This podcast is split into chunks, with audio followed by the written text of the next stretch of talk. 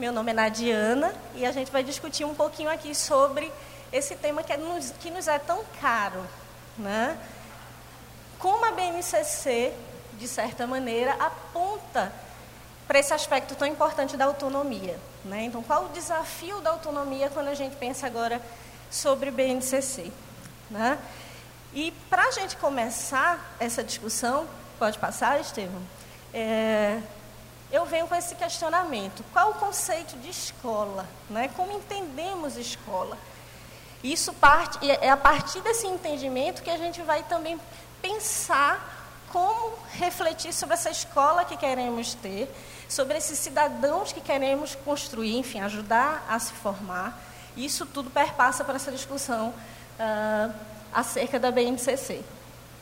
E aí eu trago para vocês esse pequeno vídeo. Pode passar, Estevão, por favor. Eu não sei se vocês já assistiram, mas eu acho muito interessante para a gente pensar um pouco sobre esse conceito. É um trechinho aqui de uma entrevista lá do programa da Eliana. Pode soltar para mim, Estevão. Só uma perguntinha sobre a creche. Na creche você gosta mais do quê? Da professora, dos alunos, das aulas? De nada.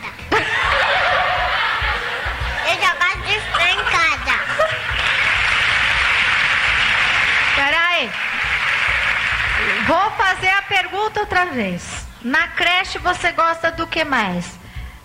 De ir embora. Só uma perguntinha sobre a creche. Na creche você gosta mais do que? Da... Quer dizer, o melhor momento. Estão me ouvindo? Alô? Opa, opa. Estão me ouvindo?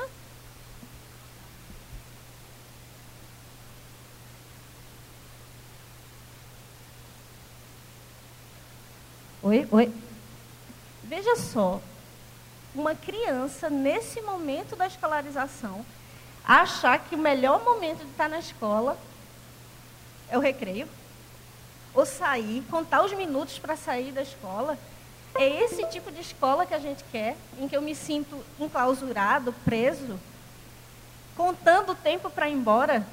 E aí a gente passa um pouquinho, é claro, enfim, pelo tempo a gente não vai explorar todas essas, essas questões, mas a gente está uh, pensando sobre esses conceitos, né? como é se configura essa escola. Uma outra criança também entrevistada sobre o que gosta, o que é que faz ela estar em escola, o que ela entende por escola, responde algo desse tipo. Está indo?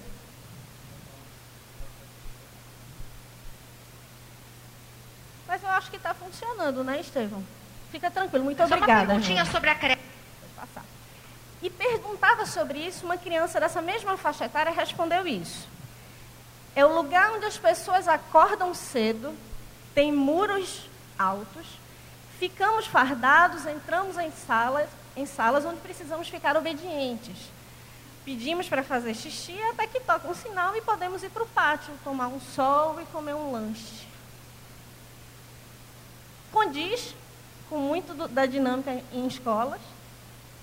Esse conceito lembra o quê? Pode passar? Podemos usar esse conceito também para. Pode passar, Estevão, por favor? Foi? Para, sim, como vocês disseram, prisões, indústrias e etc. Né? Mas não é isso que a gente tem em mente como escola, sobretudo quando tem a BNCC como norte. Né? E para ilustrar isso, eu trouxe rapidamente esse pequeno jogo que faz justamente essa distinção, promove essa distinção. Esse trecho é uma escola ou uma prisão, a partir de uma parte que é, é representada aí, que é ilustrada nesse momento. Vamos passar. E aí, só nesse trecho, o que, é que vocês me diriam? Olhando para esse pequeno momento de uma cena, vocês diriam que é uma escola ou uma prisão? Alguns estão dizendo escola, prisão, talvez pelo, pelo contexto em que isso se apresenta, pode passar. E, de fato, essa é uma escola brasileira, lá em Minas. E não é, não é raro encontrarmos esse perfil de escola com grades, proteção, e a gente sabe que há razões também por isso. Mas isso interfere no processo de aprendizagem. Pode passar, por favor. E aí a ideia do conceito que eu tenho de escola está diretamente relacionado ao como essa escola atende às expectativas desse mundo, atende às demandas desse mundo tão volátil, desse mundo tão rápido, fluido. Né? No, no nosso, essa parte do nosso tempo, né, a gente faz as contas, parece uma coisa tão distante, mas há 15, 20 anos o mundo era completamente diferente. Eu não tinha celular. Você esperava para poder falar com o outro. Se eu não consigo falar porque ele tem que ter o número residencial, eu aguardava. Eu tinha paciência, eu esperava e nós mesmos mudamos por causa desse processo, enfim, desse, desse mundo que exige outro tipo de coisa. E aí o que, é que a gente tem? A gente pensa no cenário em sala de aula. Se a gente está pensando numa, uh, num mundo, enfim, que exige certas competências, exige que, que de alguma maneira a gente atue para um fim, mas a escola ainda é de, de século, enfim, séculos passados. Como é que a gente repensa, por exemplo, a arquitetura na sala de aula? Como as cadeiras estão dispostas? A maior parte delas estão sempre ainda naquelas fileiras. Os lugares marcados, ainda quem faça esse processo de marcar lugar. Roupa igual para todos, materiais didáticos, currículo focado em conteúdos, processo educacional tutoriado, tempos definidos. A gente sabe que a gente não muda radicalmente um modelo, mas é preciso atentar para isso, reconhecer e perceber como a gente pode ir rachando um pouco essa estrutura, mudando um pouco a sala de aula, mudando a configuração. Né? A gente pensar como esse processo pode ser de outra maneira se a gente toma uma postura diante disso. Então, a BNCC, sobretudo, fala de postura de uma mudança do modo como o professor, como a escola se entende, entende o seu papel. Né? Pode passar, por favor? Mais um? E aí, enfim, pode ir passando, mas aqui só são algumas cenas de como há uma reconfiguração desse, dessa sala, desse modo como as coisas se constroem. Veja a criança cada vez mais cedo tendo acesso a eletrônicos, e é claro que aqui eu não estou falando de, dessa tecnologia especialmente, a gente tem diversas tecnologias. O piloto, o quadro branco é uma tecnologia, né? foi uma tecnologia. Mas a gente não pode ignorar situações como essas. De crianças que. Não sei se vocês já viram vídeos sobre vídeos com essa cena. De crianças tentando passar uma revista com o dedinho. Né? Então, o passar de página também já é entendido de outra maneira. Pode passar o slide, por favor? É, pode acionar. Aqui é um, uma pequena linha do tempo. Percebam, essa era, lá na época de, lá em 1980, a nossa mesa de trabalho. Percebam como isso tudo vai se configurando hoje em dia. A gente tinha uma impressora, tinha fax. Não é do meu tempo, não, mas eu fiz uma pesquisa sobre isso para fazer essa palestra. Então, eu soube que tinha fax, né? Parece que tinha, tinha isso, não era? Não, né? Eu, eu não sei, mas parece que existiu algo desse tipo. e de repente a gente tem essa configuração. Em alguns nem se usa mais computador, porque está tudo aqui, na palma da mão. E ligar para alguém já virou um sinal de intimidade. Não é? A gente manda mensagem para saber se pode ligar. Eu estou invadindo espaço. Então a ligação já ficou lá atrás. Eu tenho uma série de outras funções que o celular tem na minha vida. Né? Pode passar. E por que, que a gente está falando disso tudo? Estevão, pode passar? Uh, acho que a gente pode passar aqui também, mas aqui é um vídeo bem interessante sobre uh, como as crianças. Eu acho que é daqueles negócios de oi, oi. que você mexe nos botões e vai mudando o jeito de música. Com brinquedos antigos. Pode passar. Pode passar. Não vamos, não vamos nos deter tanto a ele, não. Pode passar, Estevam, por favor. E aí, de repente, pode passar. Uh, um videogame como o Atari, que foi o único videogame que eu tive, é lido pela criança como possivelmente um, um, uma churrasqueira. Quer dizer, a gente utilizou isso. A gente, e muitos desses, em 15 anos, 20 anos, ninguém sabe mais, por exemplo, o que é cair a ficha.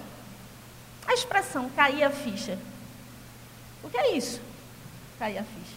Então tem muita gente que não sabe a origem dessa, dessa expressão. O que era cair a ficha? Agora sim a ligação acontece. Ou como a gente sentia quando, a, quando ficava presa, né? A gente não.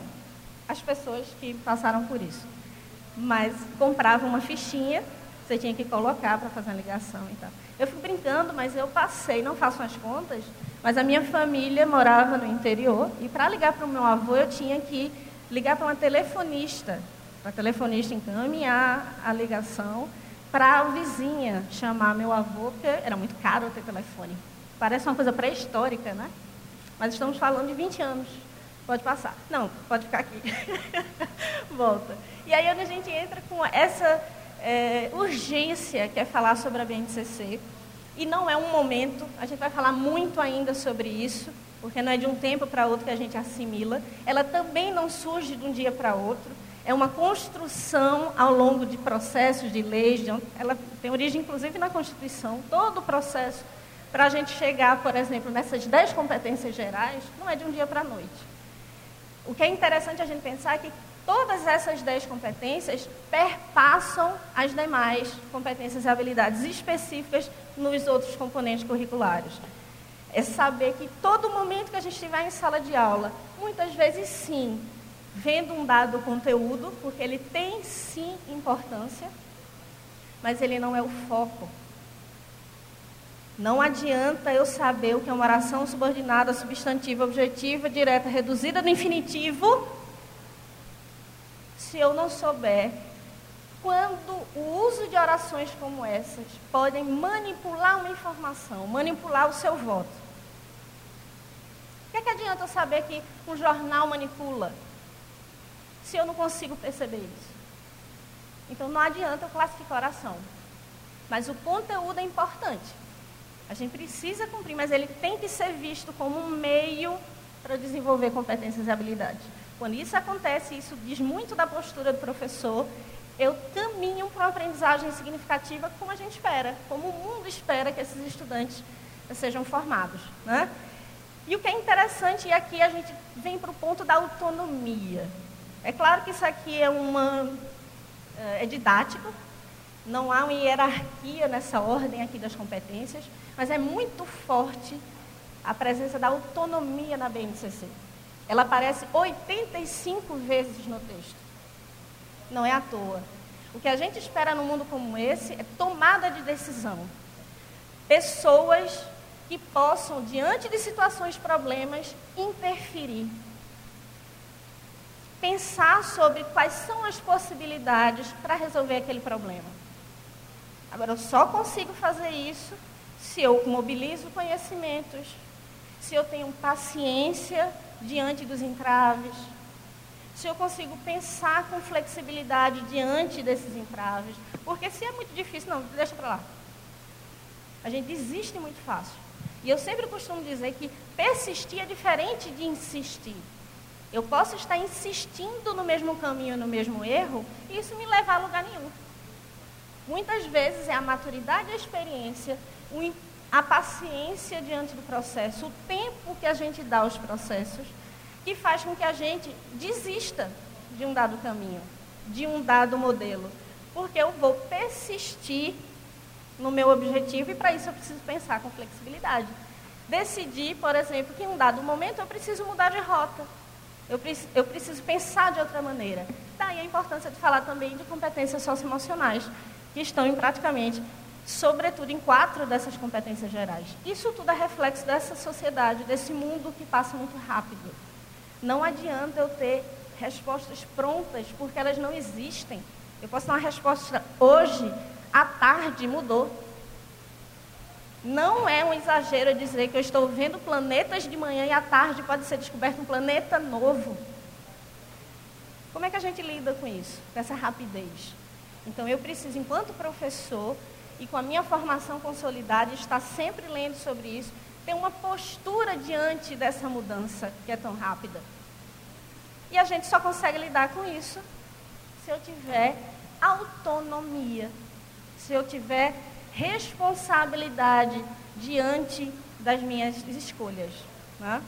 Vamos passar. E aí a autonomia, essa cena, não sei se vocês lembram ou já viram esse vídeo do Ray Charles, é uma, é um, eu acho excelente. Alguém já viu aqui?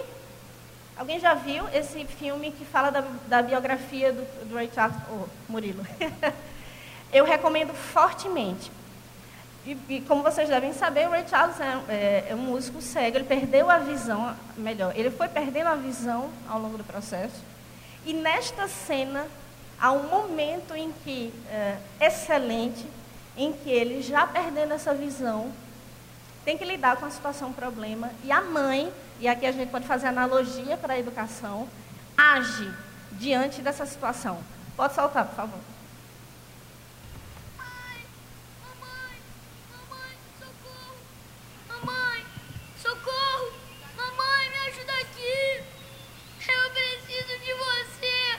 Ela tropeçou, ele tropeçou na cadeira.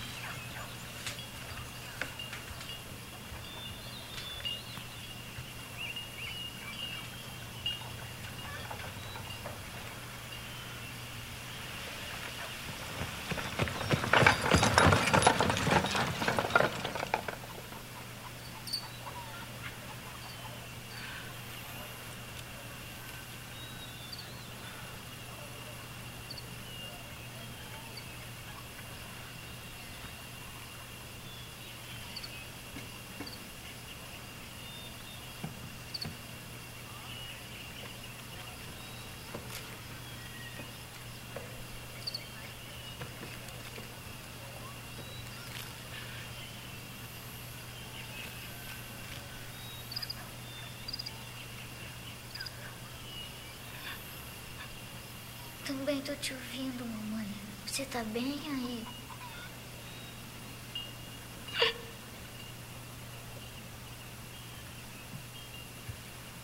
É, eu tô bem aqui.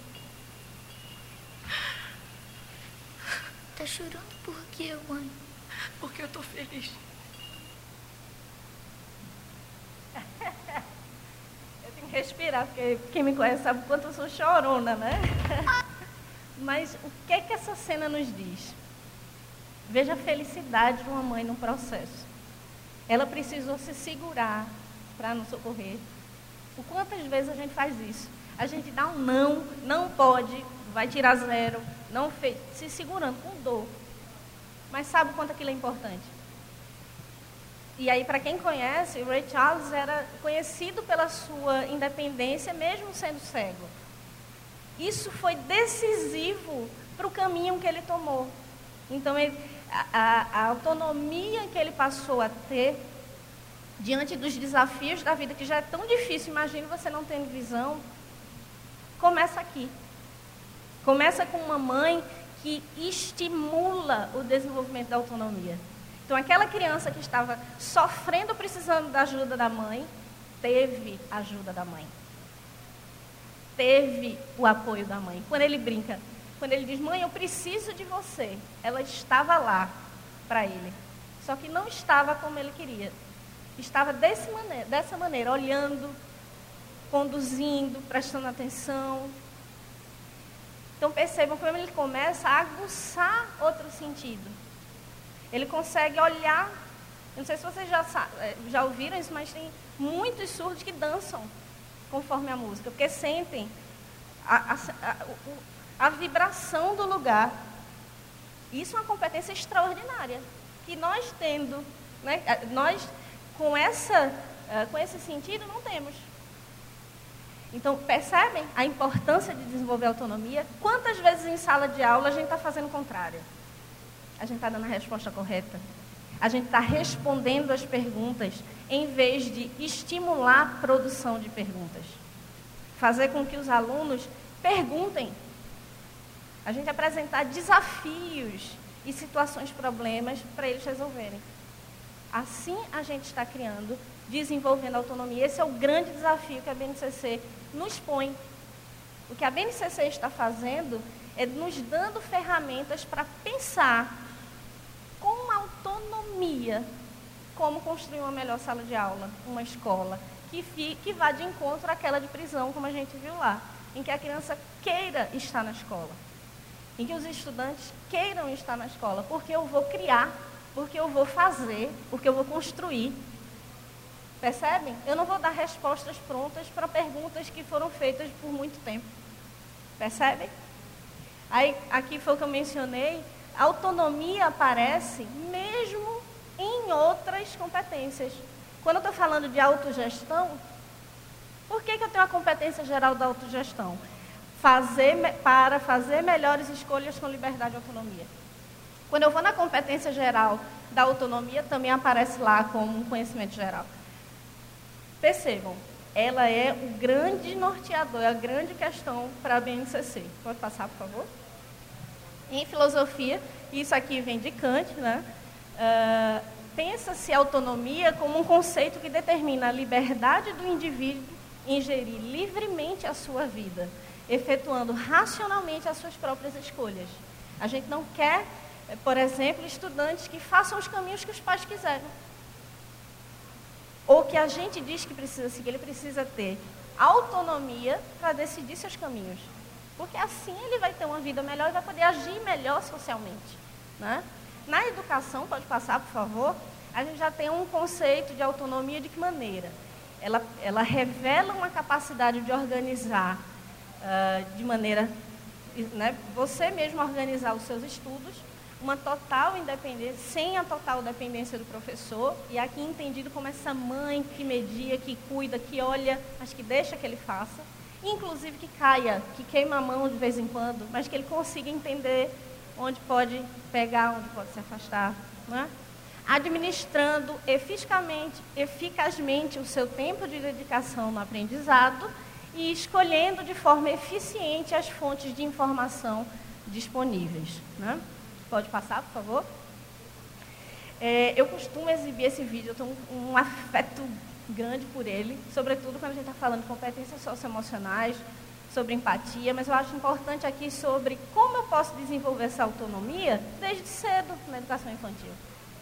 Isso, a gente vai, vai chegar nos resultados mais lá na frente. Veja essa, essa situação em sala de aula em que a professora, mediando essa situação, põe para a criança uma situação problema. E aí, resolva? E agora? O que é que você faz? Dentro dessa situação, ela está dando, está passando a bola para a criança dizer, resolva. Pense, reflita, o que é que você pode fazer para resolver? E veja que coisa linda que é essa cena. Pode passar, por favor. Pode abrir. E o que, que o Álvaro ganhou? E a Olivia? E agora, Álvaro? Pode dividir com a amiga? Então divide. Muito bem. Como é que fala, Olivia? E o Nuno? E o Nuno? E agora, Bruno? O que você vai fazer? O que você vai fazer, Bruno? Muito bem. Como é que fala, Nuno? Fala obrigada. Pode abrir.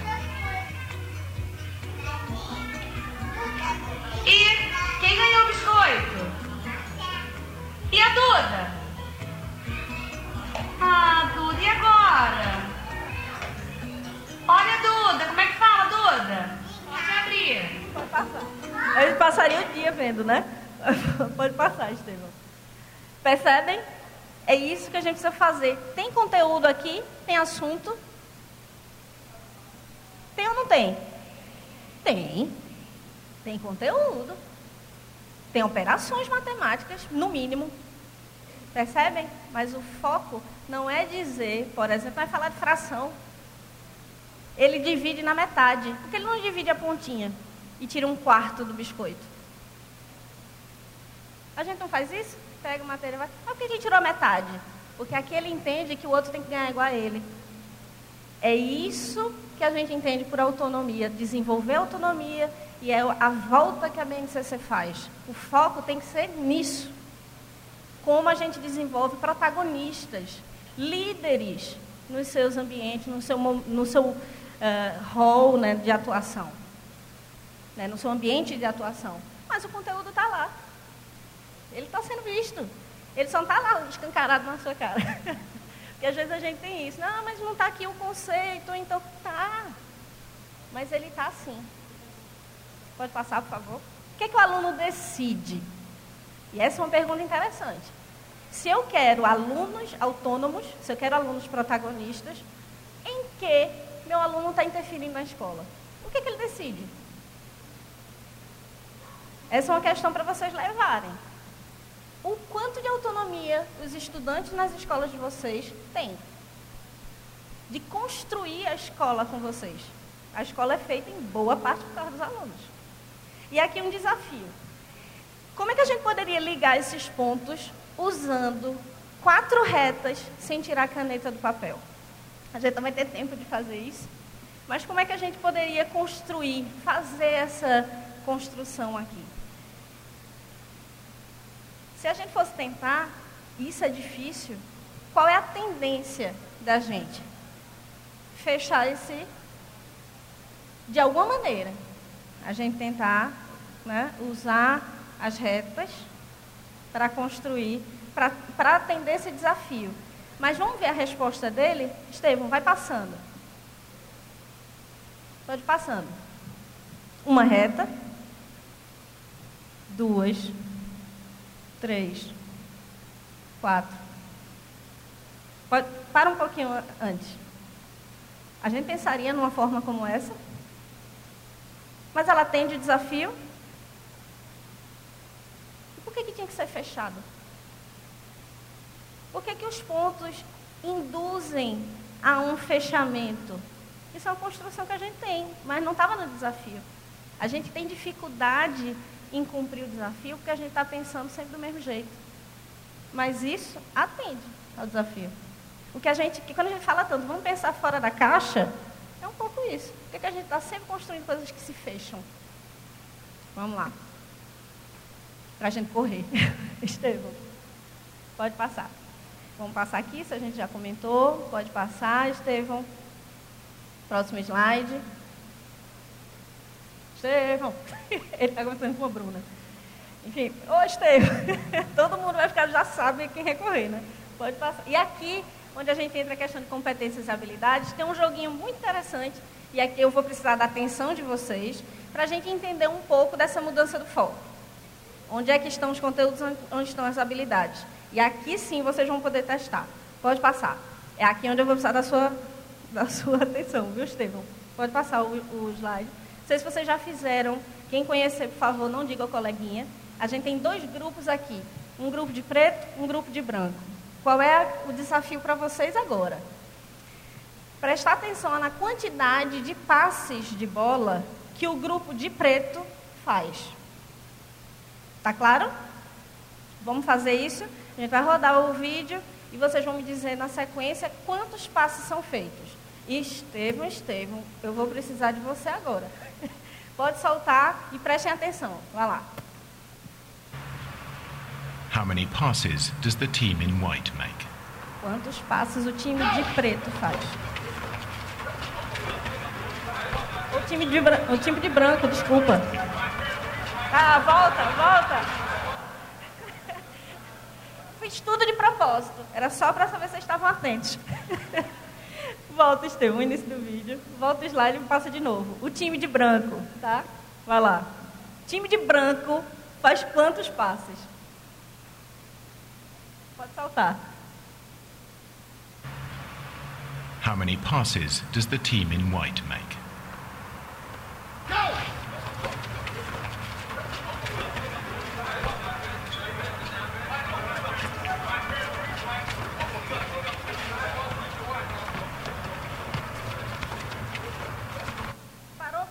Parou. Quanto? Danou-se. Quanto? Treze, doze. Tá, tá perto. Vamos ver a resposta? How many passes does the team Tenta colocar no, no meio, mais ou menos, onde aparece a resposta.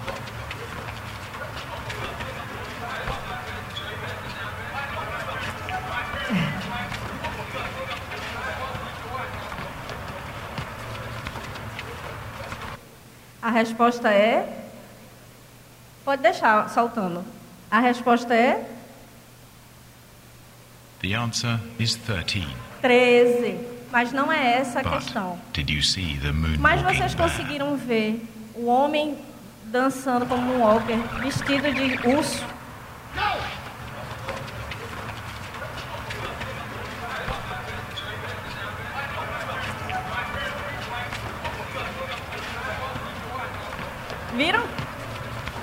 Passando. É claro que isso é um teste de atenção, brincadeira. Mas o que, é que eu estou querendo dizer aqui? Isso é conteúdo. Pode passar. É o foco em conteúdo. A gente está tão preocupado em dar a resposta certa ao conteúdo que deixa de desenvolver outras competências. Deixa passar um homem dançando um walker descancarado na cara da gente. Tá bom? Vamos passando, Estevão. Então, estamos preparando as novas gerações. A gente vai acelerar um pouquinho, mas é, é isso, né? O novo status quo é o VUCA. No encontro de gestores a gente discutiu isso. Ah, volátil, incerto, complexo e ambíguo. Está aqui hoje, não está amanhã. Quem não conhece tem um futuro das coisas, um site super interessante. A Lília Porto estava conosco no encontro de gestores e ela fala, ela se propõe a isso, falar das profissões que não existem. Há muito do que a gente está preparando hoje. Esses alunos vão ter profissões que mais na frente não, não vão mais existir. Ou vão existir outras. Eles vão fazer coisas que não existem. Como se eles foram preparados para fazer tal coisa? Por isso que eu preciso lidar com a mudança, ter autonomia diante desse processo. Então a gente está vivendo nesse mundo VUCA, em que tudo passa muito rápido e eu preciso eh, ser protagonista nesse processo. Pode passar? Pode passar, gente? Não vai ver isso?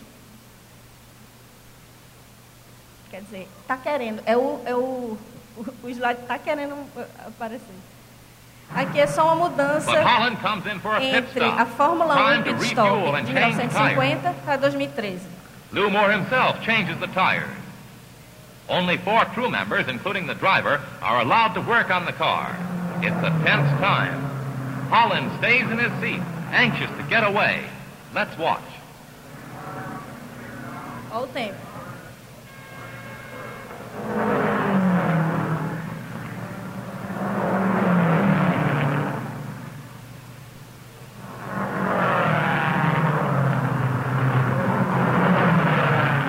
Acabou a corrida, né? Percebem como a gente fica impaciente? Não passa, tá demorando demais. Já foi, né? Desiste.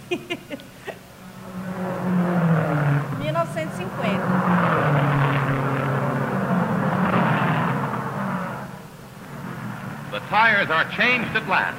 A crewman polishes the windshield as Holland moves away just 67 seconds after he stopped. Agora em 2013. Estamos em 2020, isso já mudou. Mas vamos ver lá em 2013.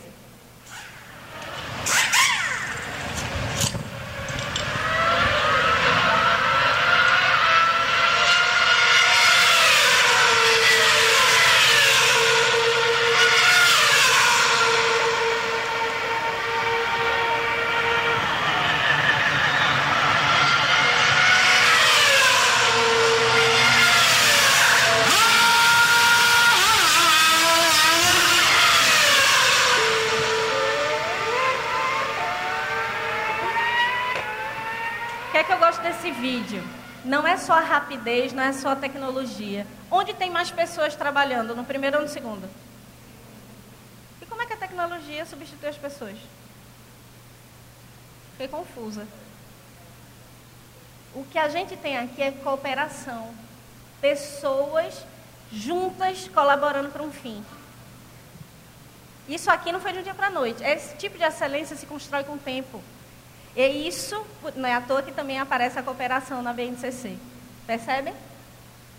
É isso. A gente está lidando com esse mundo que passa muito rápido, mas eu preciso me impor diante dele. Tá?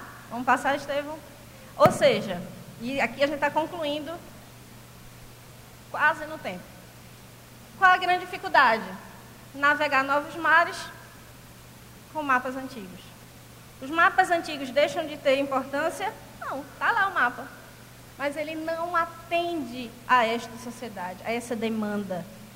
Então eu preciso pensar a minha escola. Será que a minha escola, a minha aula, está atendendo a essa demanda de um mundo VUCA? Eu estou colaborando para a construção, para o desenvolvimento da autonomia desses estudantes? Será que eles passando no, nos cursos, em boas posições, garante que eles façam bons cursos? Garante que eles sejam bons profissionais? E se não gostar do curso? Pode passar? E aí a gente tem alguns caminhos possíveis. Logicamente não são respostas os únicos. Envolver os alunos nas decisões da rotina da escola. Um momento em que eles decidam. Como é que vai ser essa rotina? Porque ela é tão ruim para a gente. Vamos tentar o meu termo? Permitir que a sala tenha um pouco da cara dos alunos.